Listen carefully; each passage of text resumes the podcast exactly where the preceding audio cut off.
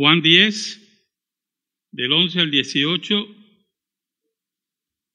Cristo toma una imagen de la campiña judía o de la campiña semítica palestina, porque los judíos no eran los únicos que pastoreaban ovejas. Una de las cualidades de las predicaciones de Cristo y de las imágenes de Cristo era eso mismo, lo tomaba de la vida real, de la vida de que el hombre y la mujer podía entender. Y le daba esa dimensión espiritual muy importante para recalcar no solamente la riqueza espiritual que significa ser oveja de Cristo, sino también los actos soberanos de Dios sobre la vida de los creyentes. Regularmente cuando hablamos de la soberanía de Dios, hablamos en gran amplitud, ¿verdad?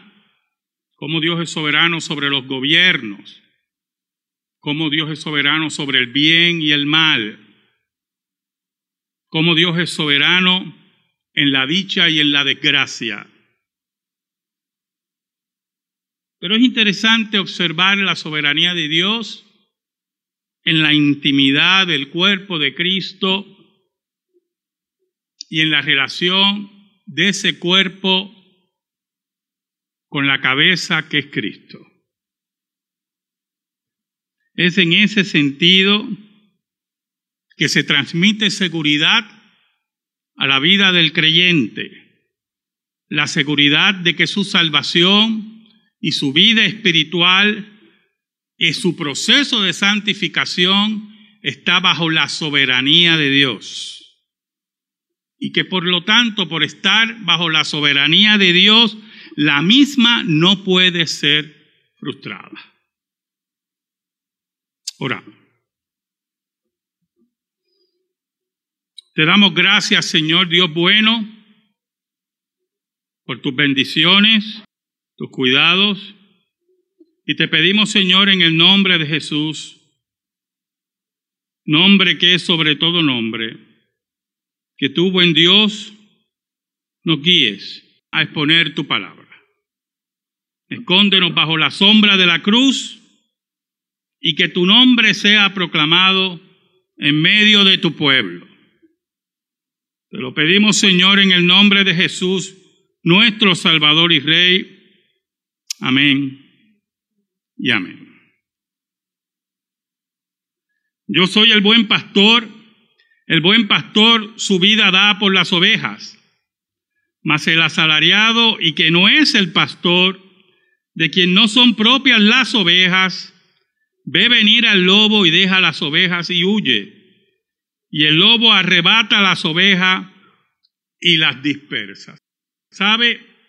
La imagen del cuidado soberano de Dios como pastor sobre su pueblo es una imagen que Israel tenía clara, como leímos hoy en el Salmo 23. Dios es el que pastoreó a Israel desde Jacob, aún en la esclavitud y después de salir de la esclavitud era su pastor, era aquel que lo cuidaba aún en las adversidades, siendo un pueblo rebelde que invalida el pacto sinaítico, Dios se mantenía fiel como pastor porque sabía que había un remanente al cual él pastoreaba directamente y alimentaba espiritualmente. Por eso es importante que entendamos que la bondad del pastorado, como habla aquí, yo soy el buen pastor y el buen pastor su vida da por las ovejas, es aquella bondad que trasciende el mero cuidado de observación, sino es el cuidado de Dios que entrega aún su vida por su pueblo.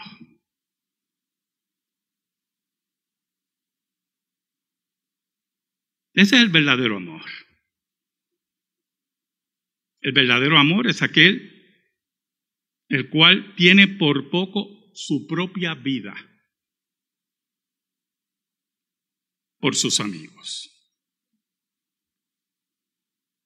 Por lo tanto, el pastoreo de Dios por su pueblo, escuche bien, implica que cuando se acerca la amenaza, Dios está en el medio porque le importa su pueblo. Por eso el versículo 12 dice que el asalariado, escuche bien, y que no es el pastor, de quien no son propias las ovejas, ve venir al lobo y deja las ovejas y huye, y el lobo arrebata las ovejas y las dispersa. Una imagen. Cuando los pastores propietarios no podían, por alguna razón en algún momento, estar atentos a sus ovejas, contrataban a un pastor. Ese pastor solamente hacía un trabajo de observación. Pero si ves venir el lobo o el león, en Palestina por mucho tiempo existieron leones. Hoy están extintos en esa área. Pues no tiene la obligación de arriesgar su vida por esas ovejas. A mí me están pagando, pues que no me paguen. Pero yo no voy a arriesgar mi vida con un lobo o con un león. Y aquí entra algo muy importante, hermano. Cuando se habla de que la salvación del creyente es tan frágil que se puede perder, estamos poniendo a Dios al nivel del pastor asalariado, de aquel que huye cuando ve el problema, de aquel que no se preocupa por sus ovejas, de aquel que no le interesa sus ovejas, de aquel que está pagado y por lo tanto está dispuesto a dejar el pago por su vida. Y por lo tanto, cuando establecemos y decimos que la salvación que nuestro Dios ganó en cruenta cruz se puede desaparecer en esa forma, estamos insultando a Dios y convirtiéndolo en un pastor irresponsable y asalariado. A menos que estemos leyendo mal la Biblia, y lo dudo mucho. El versículo 13 dice, así que el asalariado huye porque es que asalariado. No le importa las ovejas. Cuando blasfemamos a Dios, hablando que su salvación es frágil, cuando insultamos a Dios, hablando que el precio que pagó Cristo no es completo, y convertimos a Dios en un asalariado, lo que hacemos es pisotear la sangre del cordero. Por eso es que los que hablan que la salvación se pierde no entienden la justificación por la fe. En el tribunal de Dios, los creyentes en Jesucristo han sido declarados justos. Ese es el término justificados un término forense, legal, en el cual Dios nos ha declarado justos por los méritos de Cristo, por los méritos del buen pastor. Y cuando decimos que este buen pastor y sus obras son inútiles en el tribunal de Dios, lo hemos convertido en un asalariado.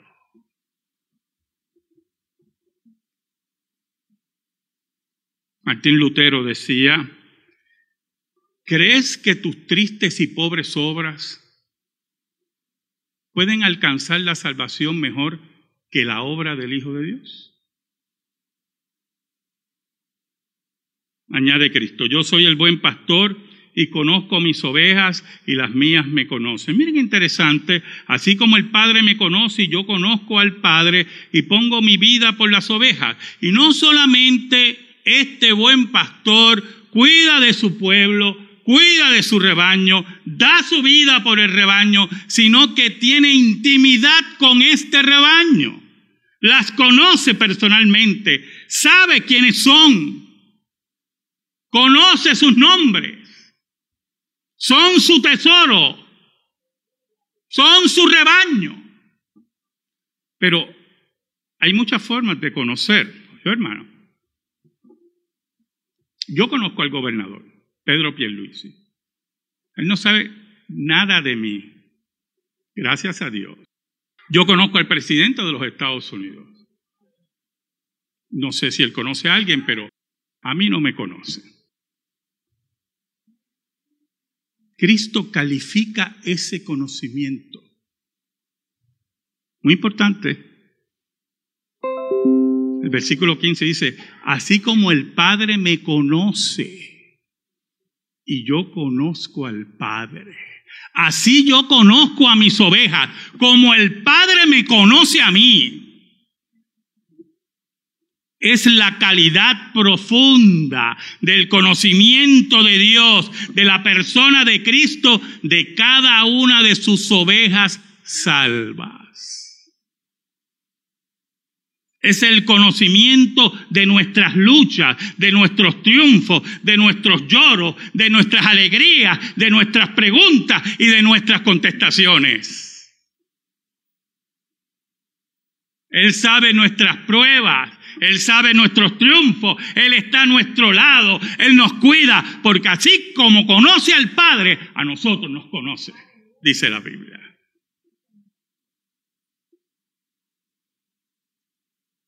Ahora, en el versículo 15 enfatiza la importancia de que se entienda que la calificación de conocer a esas ovejas no solamente es todo lo que yo acabo de decir, sino que tiene la capacidad aún de entregar la vida por ellas. ¿Usted sabe lo que es entregar la vida por alguien, hermano? Yo creo que sí. Yo sé lo que es capaz una madre por un hijo, un padre por un hijo. Yo sé lo que significa sacarte la comida de la boca para alimentar a los tuyos.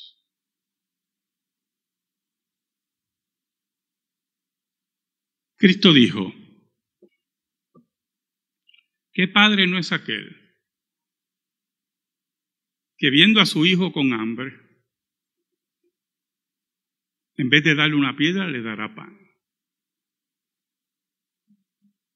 En vez de darle una serpiente, le dará un huevo. Y ustedes que siendo malos, dice, así mismo dice Cristo, no lo digo yo, no me regaña allá abajo. Bueno, no me va a regañar. Yo estoy citando a Cristo. Regaña a Cristo. Ustedes, si siendo malos, pueden dar buenas obras, ¿cuánto más nuestro Padre dice? No le va a dar a ustedes el reino. Llega al punto de entregar su vida. Nos dice el apóstol Juan. El apóstol Juan en este discurso de Cristo nos dice que él dice, también tengo otras ovejas que no son de este redil. Aquellas también debo traer y oirán mi voz y habrá un rebaño y un pastor. Y Cristo anuncia esa nueva relación, ese nuevo pacto, ese nuevo cuerpo que ya no es solo con el Israel remanente, sino también con el gentil. Y se acerca al pueblo gentil para salvar a aquellos, para que haya que un solo cuerpo, un solo pueblo y un solo pastor. No dos pueblos, no Israel y la iglesia, es la iglesia de Cristo, el Israel de Dios, un solo pueblo, un solo pastor. El versículo 17 dice, por eso me ama el Padre, porque yo pongo mi vida para volverla a tomar. Es interesante ese versículo, porque nos habla de la obediencia pasiva de Cristo. Ante el atropello del impío, de los golpes que recibe el maestro, de la saliva escupida contra él, de los golpes al rostro, al cuerpo, las patadas. Nadie podía matar al maestro, no importa los golpes que recibiera, él tenía control de su vida. Y allí, en obediencia pasiva al Padre, por su pueblo, porque Cristo, como dice aquí, muere por su pueblo, enfatiza que el amor de Dios es tan grande que ve en Cristo esa obediencia hasta la muerte y muerte de cruz. Pero es la muerte de la entrega del Maestro, aquel que entrega la vida por los suyos. En el versículo 18 dice, nadie me la quita, sino que yo de mí mismo la pongo. Tengo poder para ponerla y tengo poder para volverla a tomar. Este mandamiento recibí de mi Padre. No importa los golpes que reciba, no importa que la obediencia pasiva a Cristo se interprete como cobardía y debilidad, allí el maestro, pudiendo destruir al imperio romano, se rinde ante el pecado del ser humano y entrega su vida. La entrega por ti y por mí, por sus ovejas. Pero hay algo que no sabía el imperio romano. No lo sabía el Sanedrín. Y los discípulos no querían saberlo tampoco. Allí en la entrega del pastor, allí la entrega de la vida del pastor por los suyos, era el preámbulo de la derrota de la muerte. Allí, en ese calvario cruento, se abría la puerta para que la muerte desapareciera de este planeta Tierra. Yo tengo poder para entregarla. Yo tengo poder para tomarla de nuevo. Ese mandamiento recibí de mi Padre. Esa soberanía de Dios sobre todo lo que existe, sobre el amor sobre sus ovejas. Por eso toma la vida de nuevo, vence la muerte al tercer día, para que sus ovejas entendieran, como lo entendemos hoy, que Él es el buen pastor, el que da su vida por las ovejas. Amén. Gracias te damos, Señor. Y te pedimos, Señor, en el nombre de Jesús, que esta palabra quede impregnada en nuestra vida y en nuestro corazón. Por Cristo Jesús oramos. Amén y amén. Estamos en silencio, hermano.